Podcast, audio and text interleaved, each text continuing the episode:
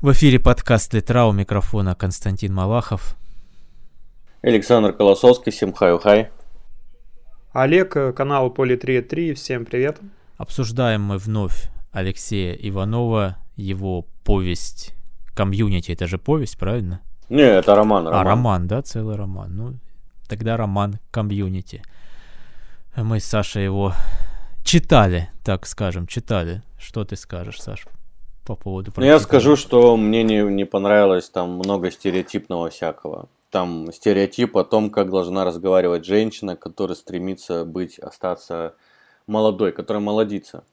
Она такие там употребляет э, словечки, которые я не знаю. Давай, наверное, может, в целом сначала дадим картину, хотя бы из того, что мы прочитали, о чем это вообще, что там происходит. Ну, блин, это вообще очень странное произведение. Чувак нахо- хоронит они какого-то своего коллегу. У них есть большая такая фирма, называется Dixie, которая, у которой есть там определенная сеть, Dixie интернет, Dixie там, не знаю, чат, Dixie еще что-то. Ну, короче, IT-холдинг какой-то здоровый. И вот у них умирает главный создатель, которого, который знает, у которого есть протоколы, который вообще это все придумал и написал эту Dixie. И гуляет герой по кладбищу и видит там типа там какую-то рас... какую-то могилу, на которой написано Бракадабра, он фоткает, отправляет в Дикси к себе там в комьюнити. У них там комьюнити какие-то типа стены, мне кажется, как ВКонтакте. Я так это, я так это увидел. И типа начали люди разгонять, что это абракадабра, это так изгоняли какого-то там э, духа чумы, и там про чуму, и начали люди раскидывать ссылки, там, что за чума, откуда она пришла, как она выкашивала народ. И вот вот эта вся фигня крутится вокруг вот этого комьюнити, где у него чума, и что люди типа якобы умирают от чумы. Ему самому кажется, что за ним идет чума, он иногда видит там, что запах, запах э, гнили, да, там, мухи, там, еще что-то там. Короче, дофига у него там глюков. Галюны, короче, ловит. Все вокруг, кто участвует в этом комьюнити, тоже ловят галюны, и вот это вот все вот вокруг ну, вокруг вот это вот вертится вокруг чумы, и там, соответственно, тоже какой какие вокруг э, Дикси вот этого есть там события, что кто-то хочет забрать власть, кто-то хочет забрать деньги, но это, ну, это не важно, потому что э, когда ты читаешь, ты должен погружаться в этот мир, а Иванов, то, как он написал, это он тебя оттуда выталкивает. Или он до такой степени тянет это все, вот где-то в середине, когда уже тебе остается там буквально чуть-чуть прочитать, там, допустим, одну третью, и там он уже прям как в глину тебе, как по глине идешь, идешь, идешь, и тебе очень тяжело это читать. Я не знаю, мне кажется, из-за того, что тебе не цепляют сами вот эти персонажи. Вот мне вот, например, вот эта женщина не понравилась. Сам главный герой не понравилось еще, что он стереотип, он как будто бы не общается, сам Иванов, э, с ну, не знает, как разговаривают айтишники. У него айтишника там есть э, в произведении, и он так стереотипно разговаривает, что меня вот больше всего раздражал, чем... Я не верил, что он айтишник. Ну, я сам айтишник, я так не говорю. Вокруг меня куча айтишников, никто так не говорит. Я общаюсь в чатах с людьми с разных э, городов, даже с разных стран, которые находятся там по iOS, iOS разработке, по Vue разработке, и люди так не говорят, никто так не разговаривает. Но у Иванова так разговаривают, употребляют такие слова, ведут себя так. Много очень говорят по телефону, айтишники вообще по телефону много не разговаривают, но у него разговаривают. И больше всего меня еще раздражало то, что человек, что все вокруг помеш... помешаны на сексе. Мотивация у главного героя – это секс. И вот, вот там героиня появилась, дочь того, кого похоронили – и она ему говорит, «Э, если ты сделаешь так, чтобы протоколы перешли ко мне, и значит я как наследница осталась с чем-то, с деньгами, соответственно, с холдингом, там, с каким-то процентом навара или не знаю с чем, то я тебе дам. И вот этот э, айтишник говорит, если ты сделаешь так, чтобы я трахал твою бывшую, я тебе солью все там данные, вот это, кто это проси, запрашивал или кто крутится вокруг э, вот этих вот протоколов, которые нужны твоей даме. Все на сексе помешано, они все думают о сексе, вот я ее хочу, эту уже не хочу, а вот этот все время говорит, и они сидят. Главное, был, помнишь, Костя, была такая там сцена, где они пришли, взяли этого айтишника, она пришла, вот эта героиня, дочь того, кто придумал вот это все и умер. И типа, кто протоколы у меня украл, они выясняли, помнишь? И вот он айтишник сидит в ноутбуке, они все сидят э, в, это, в Дикси чате, А, не все сидят, а он ему в Дикси чат типа пишет, что за девка, крутые сиськи. Вот он работает и переписывается и спрашивает у него про сиськи, про жопы, трахал ты ее, не трахал. Это что вообще такое? Почему я эту херню должен... Я не знаю, как будто бы это не, не личность сидит, э, работает, э, а как будто это какой-то 16-летний подросток там со сперматоксикозом каким-то, не знаю. И этот думает, вот ее потрахают, вот доводит, и говорит, кто там, я знаю, говорит, кто взломал ее и вытащил все протоколы. Он говорит, дай нам, ну вот если ты дашь мне трахнуть твою бывшую, я типа солю всю информацию. Это что вообще такое? Мне вот это, и вот, когда я дочитал уже до этого, думаю, все, у меня терпение лопнуло. Я не могу, чтобы главный герой а, мотивировался, двигался по произведению, с главной движущей силой была секс. Я, блин, куда вообще, я что вообще читаю, я не понимаю. Про подростков каких-то на самом деле, или про реальных людей. Вот это мне не понравилось. Это как будто ты не, я как будто бы даже не Иванова читал. Ну, вот, я вот, после э, того, как прочитал, попытался, ну, осмыслить и комьюнити. даже почитал некоторые рецензии на книгу, что это, как, почему. Несколько раз проскальзывало такое упоминание, что это якобы пока Generation P 2.0 попытка написать. Вот, даже так. Ну, то есть, действительно, если так посмотреть, Иванов попытался охватить, ну, все. Часто упоминаются бренды, то есть показать, что вот насколько это важно в каком-то мире, когда герой там продвигается выше и выше. Показать, как технологии захватили, что там гораздо важнее там жить в сети, что-то там крутиться, вот эти вот все разговоры вести, чем окружающая реальность, ну, оторвана реальность от сети. Плюс он вкинул еще вот эту мистику с чумой. И я до конца не понял, и мнения разделились, что показать, будто бы вот этот отрыв убивает людей, они становятся совсем уже другими, они уходят в сеть.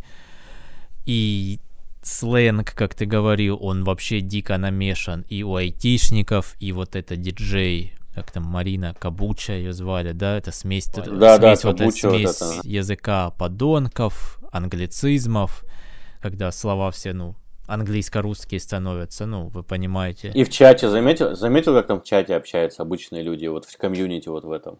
Тоже же язык подонков, который уже не используется давно. Он где-то в 2000-х умер, в 2002-2003, и все. Ой, а просветите меня, я не совсем понял, язык подонков?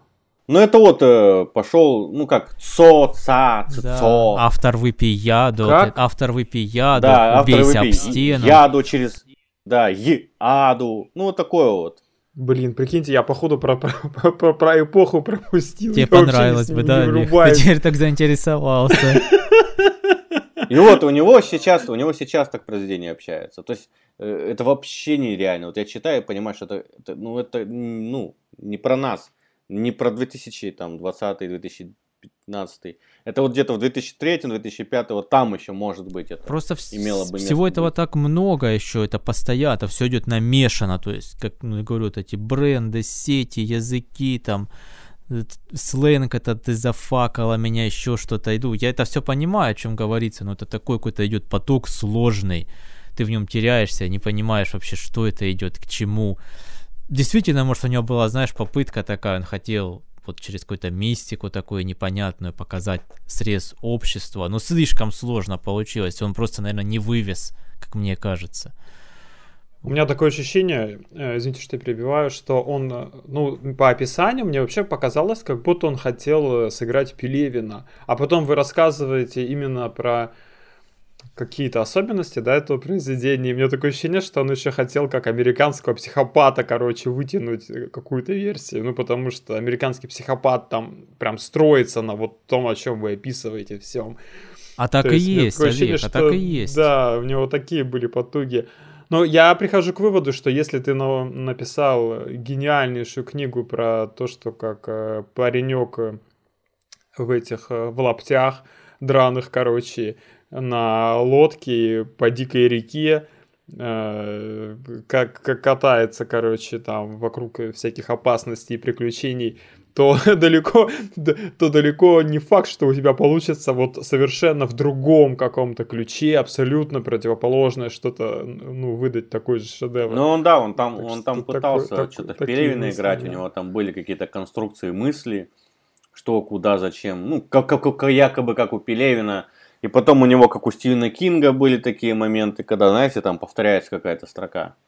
Одна курсивом. Где-нибудь да. в конце. Было у него такое, да, у него, то, то есть он это тоже использовал. Ну, я и тоже это использую, что я очень много Стивена Кинга прочитал в молодости. И в меня это въелось, иногда я хочу это сделать. Он, не знаю почему, он, он Иванов, у него совершенно другой стиль, совершенно другая подача, он зачем это юзает? У него ну, столько много инструментов. Ну, странно, вообще книга 12 года, Иван Иванов уже, по-моему, к этому времени уже написал «Золото бунта», написал уже свои популярные, да, самые произведения. Но, видимо, он настолько круто, но он просто настолько круто их написал, и он настолько, ну, наверное, и прославился, да, и все. И он, может быть, подумал, что ему нельзя дальше писать вот там Табол, там еще, ну вот, то есть продолжать. Ему надо попробовать сделать какой-то финт, то есть, и он попытался э, придумать что-то такое, как вот я сейчас открыл на фантлабе, тут в отзыве написано, что это набор креативного контента Минаев Style. То есть то есть это вообще, это, это, это оскорбление просто, ну, я не знаю, хуже назвать, кроме как Минаев стайл, вообще, мне кажется, невозможно ни в каком, никакое художественное, да, там, произведение. Ну вот я, в общем-то, в чем прикол? Я вот эту книжку так и не дочитал, я не смог, и я ее выменил на Пелевина нового «Любовь к трем Цукербринам». Ну так не суть, а о том, что с этим чуваком, с которым я постоянно сейчас обмениваюсь или продаем друг другу книги, мы уже давно общаемся. Я ему рассказал про вот эту вот книгу. Он говорит, вот эту книгу «Псуглавца» он выпускал вообще под э, другим э, псевдонимом. То есть это не, не под Ивановым выпускал. А когда я слушал интервью, я, по-моему, выкладывал у нас в группе это интервью с ним, «Ты чё с Урала?», он 13 лет писал в стол, и, может быть, вот эти псовглавцы и э, комьюнити, может быть, они оттуда есть на самом деле. Ну, конечно, какие-то идеи все равно, мне кажется, какие-то, может быть, э, ходы, концепции, почему нет? Возможно. Ну, я думаю, знаешь, как говорится, плохой день бывает у всех людей, и у любого писателя бывает плохой день, и если мы знаем, что там того же Стивена Кинга возьмем, при, при, при желании можно будет легко отыскать у него книжки, ну, которые очень, очень, очень своеобразные, скажем так, и отличаются от его э, по уровню, да, от его таких каких-то таких общепризнанных шедевров.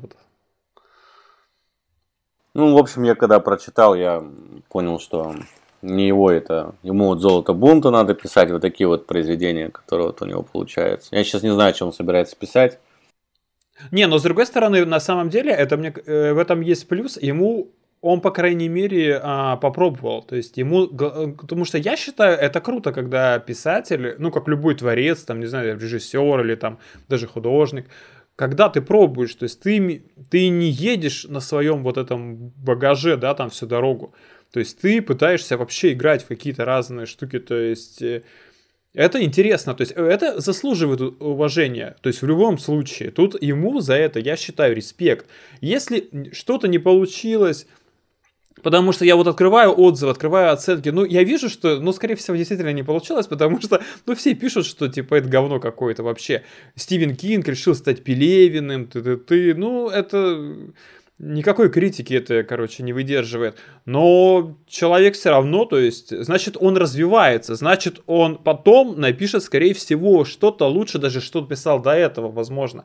Потому что у него есть какой-то творческий поиск все равно, то есть, это круто.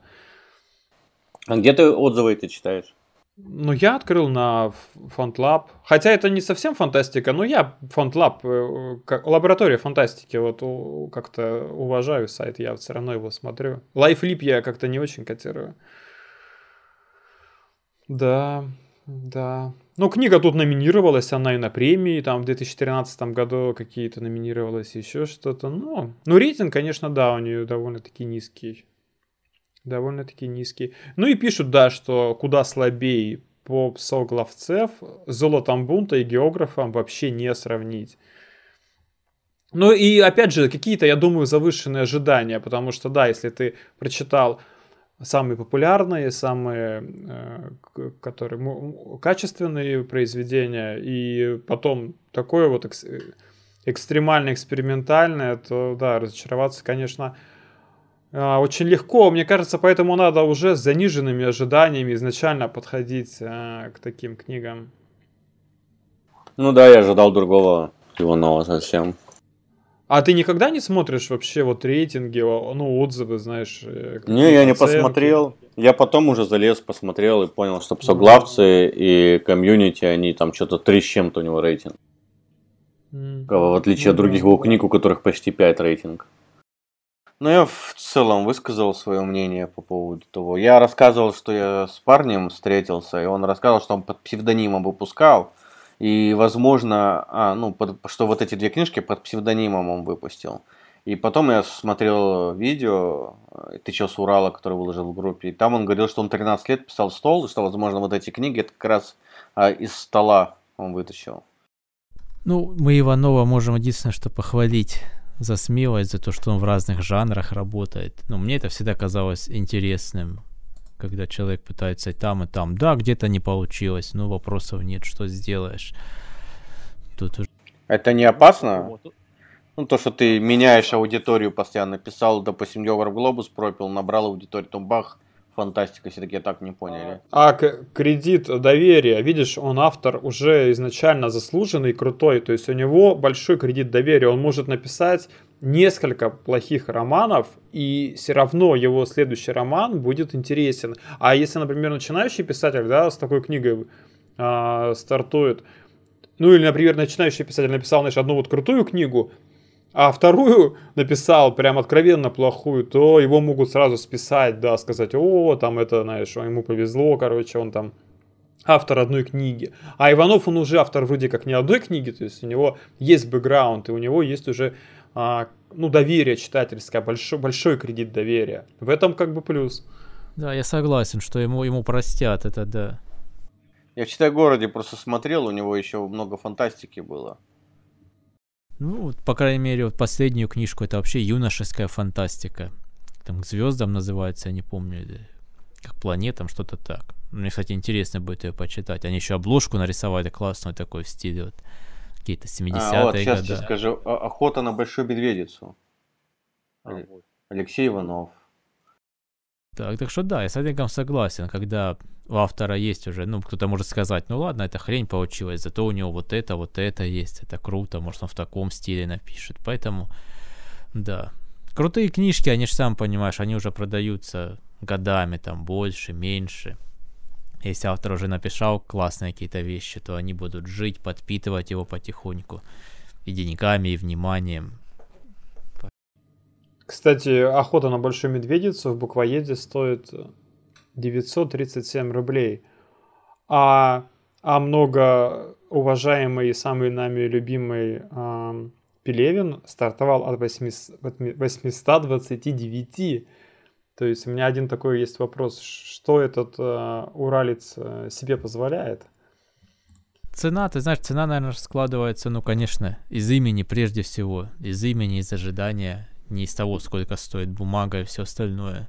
Ну, наверное, э- Ну, обложка... я так смотрю, просто уровень Обложка цен поднялся ретро. вообще, ну, на все, так скажем, да, вообще на Мгм. все. И на книжки в частности. И, наверное, издатели как-то подтягивают продажи по деньгам, чтобы какие-то свои расходы окупить, чтобы кошелек тоньше не стал уже. Они ведь не так, как вот мы, ну, бизнес, круп, который покрупнее, он думает не так, как мы, что вот я написал книжку, вот насколько ж я интересно продам. Они заранее планируют, что в этот год мы должны заработать вот столько-то миллионов. И все. А уже как, это уже будем думать дальше. Поэтому тут, мне кажется, вовлечено Ну, я вот к тому, это сильно. что... Да, но все равно, то есть, видишь, Алексей Иванов это имя, потому что за, грубо говоря, тысячу рублей книжку продавать, ну, какого-нибудь э, Васи Петрова, да, никто бы не стал. Какую бы он хорошую ее не написал. Да, согласен. а конечно. здесь уже все, то есть он, он как бы себя, да, продает. А у них, интересно, разные, да, издательства с Пелевиным? А я, я знаю, что Иванов вот эту книжку, детскую фантастику, он ее в редакции Шубиной выпустил. Вот так. Да у вот. него все книги в редакции Шубиной выходят. Но, по-моему, нет. Ты знаешь, вот что-то сейчас боюсь ошибиться, но, по-моему, нет. Да даже комьюнити в редакции Просто- Шубина вышло. Может, с ним с ним тоже может быть контракт какой-то есть, что он должен там, не знаю, условно говоря, каждый год выдавать какую-нибудь книгу. Ну, с кем-то какой-то контракт, я думаю, есть, конечно. С таким автором, я думаю, по-любому на какую-то серию он подписывает. Насчет издательства надо будет Ну, вообще, кстати, По-моему, это- Саша, где-то он еще в других Да, это- был. Но, но, кстати, это очень иронично, что я так понял по описанию, что он там в этой книжке э, рассуждает что-то про излет Советского Союза, там типа в стиле советской научной фантастики. То есть это, скорее всего, будет, знаешь, пропитано э, романти... романтизацией какого-то вот э, этого, там, не знаю, советского строя, да. и вот Может, этого мне интересно такого. почитать, может быть. А что самое, да, да, но что самое, самое смешное, если я ничего не путаю, что самый Манов-то живет в Манчестере, в Англии.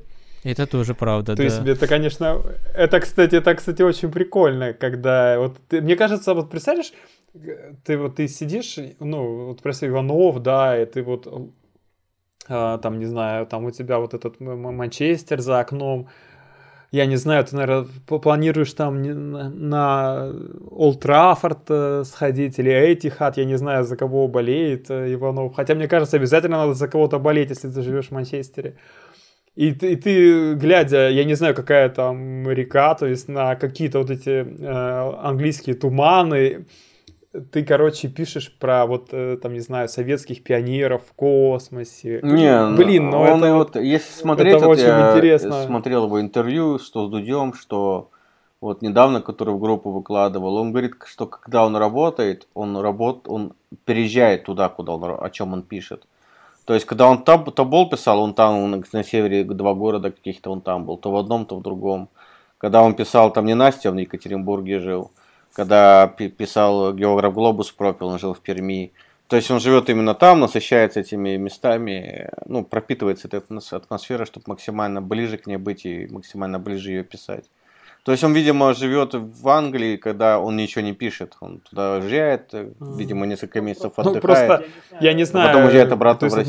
атмосфе- атмосф- атмосферой вот пропитаться такой, знаешь, ностальгии, любви к э, советскому прошлому, что он э, в видеоролике Дмитрия, Юрьевич- Дмитрия Юрьевича Гоблина смотрит, что ли, просто Нет, как ну, вот ты знаешь, попытаться, Олег, знаешь, в я- себе, я в могу себе это вот кое-что. как-то взрастить. Могу тебе сказать, что некоторые люди, писатели там в частности, они объясняют свой переезд не тем, что они вот не любят то, о чем пишут, например, Советский Союз или что-то там исконно-посконно русское, а тем, что наоборот им больно видеть какие-то моменты в своей стране, но вот тяжело им видеть, как сталкиваются лб- лбами, допустим, разные партии, кто там там за Путина, кто против, им тяжело видеть какие-то ситуации в городах или разруху или еще что-то. И в этой атмосфере им трудно работать. Наоборот, они иногда так сильно к этому привязаны, что это их отвлекает. И им надо какое-то место, где бы они могли об этом подумать, но чтобы над, над ними это не давлело, вот так вот скажем. Вот так вот. Ну, Есть такое вообще, объяснение. Мне кажется, кстати, вообще, кстати, в принципе, довольно-таки логично, потому что, мне кажется, это же э, Манчестер-то место довольно-таки уютное должно быть. Ну, я помню в интервью с Там Дудем, что- он там возле какой-то фабрики он даже были. меньше, он же мен- меньше Екатеринбурга, скорее всего, даже, потому что Манчестер, что там, 2,2 миллиона населения.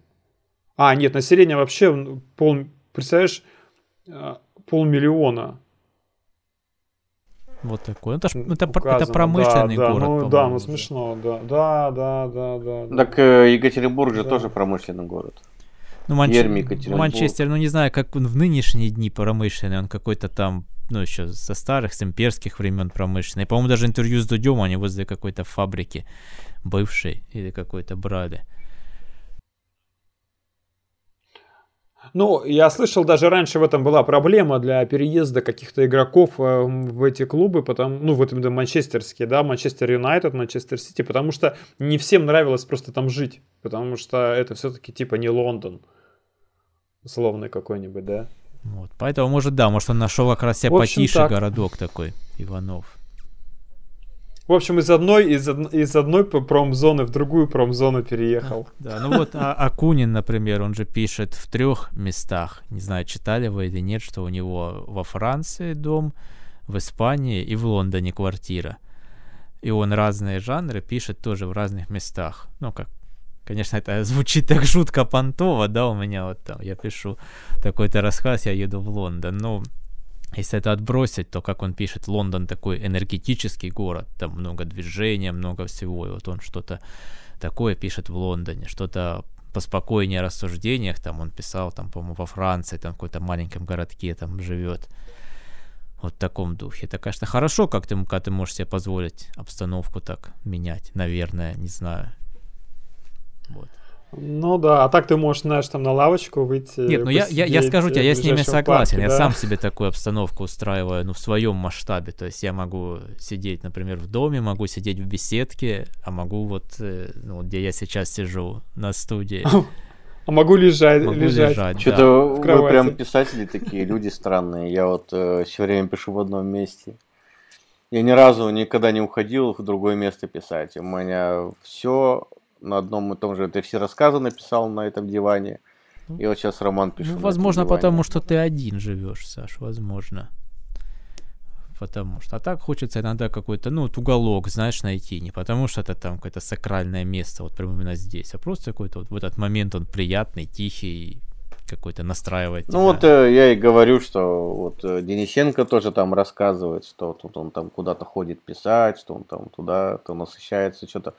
Ну, у меня нет такого, чтобы я как-то вдохновение где-то ловил. Я просто, бывает, я вообще в основном вдохновения не имею.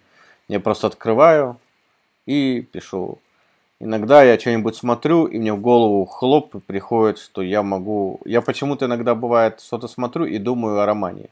В это время мне в голову может прийти идея, я тут же ставлю на паузу, открываю и добавляю туда что-то или убираю то, что я придумал, что может более оживить мне а, то, что у меня происходит. Мне кажется, Иванов, он тоже берет больше эрудированностью моментами, чем там вдохновением, что-то он приехал там в но он, но он прям, он рассказывает как? Он рассказывает, я беру, изучаю материал. То есть он берет и прям там поднимает все вот эту вот хроники исторические, вот это вот изучает, читает, выписывает. Потом он говорит, потом он говорит, типа, вот я потом смотрю, что я могу из этого события исторического, какой я могу взять сюжет. И потом я уже смотрю, как, как люди общаются, там, какие у меня могут быть герои, там, как, какой язык туда привязать, церковно-славянский или еще что-то как-то был. И вот это, говорите, вот это вот хоп-хоп-хоп. То есть у него в натуре вот эти вот работы табол, а, вот это вот, э, как там еще не было, золото бунта, вот это вот все, сердце паром, это у него все действительно работает. Он работал, он прям брал, изучал, читал, смотрел, там, ездил в город, там смотрел, ну, допустим, вот он уезжал куда-то там и смотрел на эти крепости, как они устроены, там у местных спрашивал, что да как, там, проводников, там, читал библиотеку, ходил. То есть, вот Иванов в натуре работает. Я в каком-то, я в каком-то подкасте упоминал, что он это, э, когда если почитать его посты на Фейсбуке или посмотреть какие-то его лекции, там такой очень сложный преподавательский, научный даже, я сказал бы, язык, которым он все это объясняет. Да? Такой прям вот терминами, с очень сложными предложениями, с незнакомыми словами. Вот прям как будто ты как будто это инженер, знаешь, инженер текстов такой, лингвист какой-то рассказывать. Ну, то есть человек не творческий, а именно вот механик от мира литературы. Возможно, это сказывается просто на нем а у меня, обработка. У меня, кстати, другая проблема возникает. я не знаю, как этот термин, просто я даже не знаю, как название этого термина придумать, или может быть он придуман.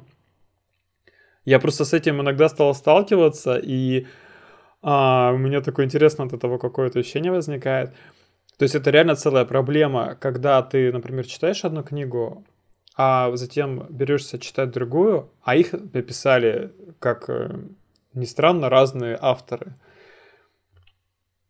И когда э, я сейчас э, буквально наконец-то закончил, я почти там, не знаю, две недели читал книгу Джан Роллинг «Случайная вакансия». Я прочитал эту книгу, и я, я бы, наверное, мог бы сказать, что это идеально написанная, короче, книга. Вот именно с точки зрения там языка, владением словом, какого-то стиля, просто это, это вот что-то просто невероятное. Насколько я могу это судить, э, все-таки потому что я читал не в оригинале, а в переводе, и все-таки я не очень начитанный человек, и я как какой-то там, не знаю, специалист, литературовед, литературовед в этом не разбираюсь. То есть я именно на уровне своих ощущений как бы могу ну, делиться этими впечатлениями. А затем я беру книгу, которую слушал а, в подкасте, не занесли там, по-моему, хвалили книгу а, Блейка Крауча «Возвращение». Этот человек известен, что по его книге «Сосны» снимали какой-то популярный, по-моему, или не очень популярный, но тем не менее какой-то сериал выходил. И «Сосны», да, да, я помню. И, и ты просто начинаешь читать эту книгу, и у тебя, прикинь, вот просто в голове вот не укладывается вообще. Такое ощущение, что кто-то просто ну вот, вот я не могу даже сказать плохо, понимаешь, пишет. То есть э, это, мне кажется, именно работает, короче, вот этот контраст. То есть, например, вот очень сложно перестроить свою голову, потому что это возвращение я открыл у него нормальные оценки. Эту книгу хвалят, она выигрывала какие-то премии, вот, э, ну, она, она ну, ну, новая, то есть 19 года. То есть, а, вот если открыть отзывы, там 8, 9, ну, такие как бы нормальные оценки, там интересный какой-то сюжет, еще что-то. Но, блин, когда ты Джоан Роллинг до этого читал, то тебе такое ощущение, знаешь, что как, бы, как будто ты а, общался с образованным, каким-то интеллигентным, взрослым человеком, а потом как будто, знаешь, с тобой ребенок какой-то разговаривает, например. То есть ты вообще, короче, не въезжаешь, то есть. Но это смотрится очень странно. И мне кажется, что здесь работает, короче, вот этот контраст, потому что если не читать какого-нибудь там, не знаю, имя Розы Умберто Эко или ту же Роллинг, то есть, но именно вот, именно ски, максимально прокачано скилловых именно авторов, а прочитать что-то, ну, хорошее, ну, нормальное что-то, да, но именно не с точки зрения языка, то, мне кажется, такого не будет. Потому что э, я еще что хотел сказать по поводу вот этой книги «Случайная вакансия» Джоан Роллинг, потому что мне такая мысль пришла в голову, почему это и книга именно гениальная с моей точки зрения, потому что э, таким, короче, парням, как Люци Синь или Питер Уотс, пришлось придумать охеренные какие-то идеи, чтобы написать книги, и чтобы их книги читали, люди говорили, блин, это классная книга. Если мы выкинем, ну, например, идеи, какие-то концепции, которые просто там сумасшедшие, которые реально а, вот ну для многих людей, вот для меня, например, я этого не видел никогда и не встречал в других книгах. То есть это очень круто все придумано. И ты читаешь, ты даже не обращаешь внимания на какой-то слог, еще что-то. И получается, этим парням, чтобы пришлось написать крутые книги, которые даже вошли, наверное, в историю литературы, типа «Ложной слепоты» или там «Задачи трех тел». Эти книги теперь, ну, условно говоря, будут, так, знаешь, прям котироваться всегда. Им пришлось просто, ну, превоз... каким-то превозмоганием, короче, придумать что-то вот гениальную какую-то идею. На Эдуард Лимонов, а, когда ты его читаешь, ты не можешь а, от его личности оторваться. Ему просто надо было прожить какую-то гениальную, наверное, жизнь. То есть это человек просто, знаешь, он как э, важнее самого своего произведения, любого. То есть э, ты читаешь, и ты тут же думаешь о нем, о его э, там поступках, о его биографии, а просто об его образе, скорее всего, даже. И у тебя усиливается это ощущение, и ты думаешь, блин, это тоже охерительно. Джоан Роллинг, я вообще не читал ни одной ее книги. Я Гарри Поттера не смотрел, ну, ну, по-моему, даже фильмы полностью ни одного фильма не смотрел. Я, то есть, по сути, у меня никакого бэкграунда нет, кроме того, что это какая-то тетка очень популярная, и что она является олицетворением поп-культуры книжной, как Стивен Кинг, э, современной.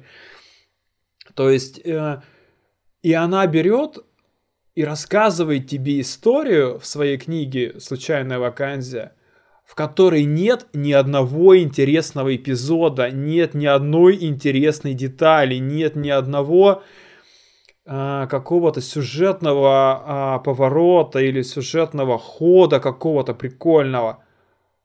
То есть, если тебе просто кто-то говорит, слушай, прикинь, тут такая история случилась, и пересказывает тебе то, о чем она рассказала в своей книге, Просто а, именно саму историю, именно сам концепт, то любой человек скажет, слушай, да это какая-то хрень, в этом ничего интересного, но это какие-то чайные домохозяйки, просто какие-то там а, просто люди, да, там события какие-то абсолютно неважные, какие-то местечковые.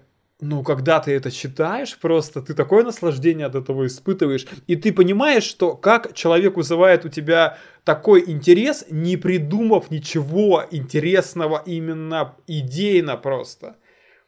И у меня это просто, короче, мне просто это взорвало мозг. Я подумал, вот это есть а, высшая степень литературного таланта, когда ты просто описываешь а, какую-то, не знаю, повседневную рутину, ну да, ты там, конечно, используешь юмор, используешь какие-то образы, то есть ты круто все это делаешь, эм, то есть это все очень профессионально, компетентно, то есть но в то же время а, ты настолько круто это завора... Э, заворачиваешь, что именно какая-то, знаешь, у читателя какая-то магия возникает. И я читаю это, и я не знаю даже, зачем я это читаю. Мне вообще как бы сам сюжет абсолютно не интересен, но персонажи, которые у нее в книге, обычные люди, самые простые, ты их воспринимаешь, знаешь, потом а, ты, ты о них знаешь больше, чем о своих родственниках чем о своих многих там друзьях или знакомых. Эти люди тебе, знаешь, они вот как будто вот тебе даже как-то ближе становятся. Настолько автор, вот он как-то, понимаю, какими-то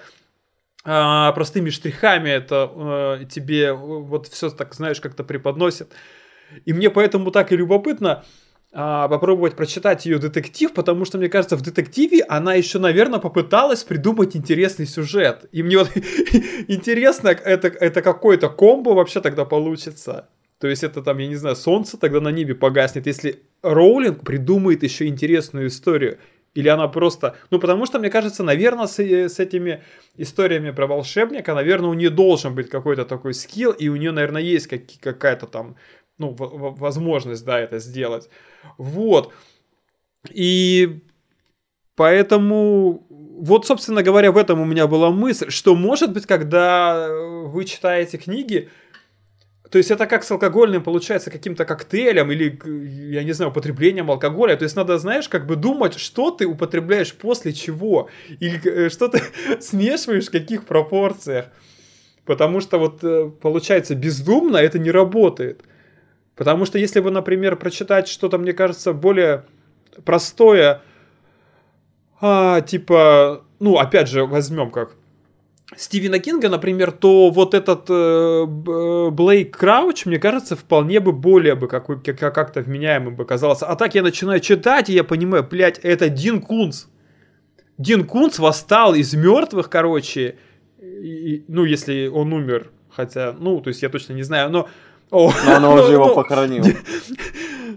Ну, для, ну для, для меня, как бы, да, то есть первые же книги, которые я прочитал, которая самая популярная у него была, да, для меня этот автор, конечно, фигурально абсолютно мертв. То есть, ну, я читаю, я думаю, блин, ну это реально просто Дин Кунц. Ну, знаешь, я вот. читал ее «Зов, ку- Такой зов вот кукушки». у меня. Я «Зов кукушки» прочитал 200 страниц. Я согласен, что она пишет, и это тебе не отталкивает, ты читаешь как историю, ну, быт там не быт, как люди ходят, мысли там, где там перфоратор работает, у него атмосферу она умеет создавать. На этот зов кукушки, это детективная история, 200 страниц, ни хера не произошло. Он пошел с тем поговорил, пошел с тем поговорил. Она такая гипертрофированная, как-то показана, как женщина, которая интересен, интересна детектив. Она, «А, я помогу, «А, я вот это сделаю. Она вспыхнула, она подумала, вот это вот какая-то она такая вся энергичная такая слишком героиня. А он такой, типа, а, я такой, я хожу, я крутой, я тут позвоню, тут узнаю, я вот так, вот такой чувак, короче. У него там ноги что-то нет, он ходит на культя, у него он ходит, там, вставляет себе искусственную ногу. Ну, такое вроде бы она собрала из него там такого героя, которого можно пощупать. Ее можно пощупать. Ну, и как, как они едят, как они пьют, курят. В этом что-то есть, в, этой, в этих описаниях. Но это так все скучно ты жуешь жвачку, жуешь, жуешь, жуешь, жуешь. Вот я понимаю, о чем ты говорил, поэтому я ее тоже не дочитал. Я не могу такое читать. За 200 страниц что-то должно произойти, помимо того, что он приехал к бывшей забирать вещи и пошел еще с кем-то там поговорил, тремя или четырьмя чуваками. Все, больше ничего не произошло за эти все вещи. Но за, за, зато, зато у нее есть э, отдельная линия, у него отдельная линия. У нее отдельная линия с мужем будущим, он ее замуж позвал, кольцо подарил, там это все раскручивается, как он с ней общается, какое, какое у него мнение по поводу вот этого мужика, с которым она начала работать. У него тоже там с бывшей, бывшие, они там разругались, он забирает вещи. Вот то есть линии вот так вот параллельно идут, две жизненные, поэтому книжка толстая, потому что два героя. Вот, и как бы потом они вместе разговаривают, опять по отдельности, она отдельно-отдельно, потом вместе, вот это вот все. Ну, это скукота вообще, капец, скучно, нет событий. Ну, я думаю, это лирическое отступление можно привязать к Иванову так, что в комьюнити его не спас ни язык, ни идея, как для нас. А вот, кстати, мере. в комьюнити, в комьюнити, что очень странно, у Иванова в комьюнити особый язык. Это не тот язык, который мы читали Иванова, географ Глобус пропил, допустим. Он как будто здесь растерял э, все свои умения и писал совершенно другим языком. Это какой-то язык, смесь вот этого э, интернет-языка, смесь, э, как это называется, когда у тебя... Короче, разных языков, э, разных уровней э, жизни и разных как бы этих слоев общества. Все это он смешал и подал вот так, кушайте. То есть вот, вот в, в этом вот и его весь, все его комьюнити. Да можно закруглиться уже, думаю. Просто потому что когда хвалить мы уже его не можем. Э, тут лучше мы потом прочитаем «Золото бунта» и как, как нормально об этом все расскажем. В общем, да, в общем, читать или нет этот роман Алексея Иванова решать, конечно, вам, слушатели. Может, для кого-то наоборот это будет ваш жанр, а все вот эти таболы и все остальное кажется чем-то таким сложным, неправильным, поэтому решать вам. Мы идем дальше в плане Иванова, поэтому всем до следующих эфиров. Пока-пока. До свидания. breathe.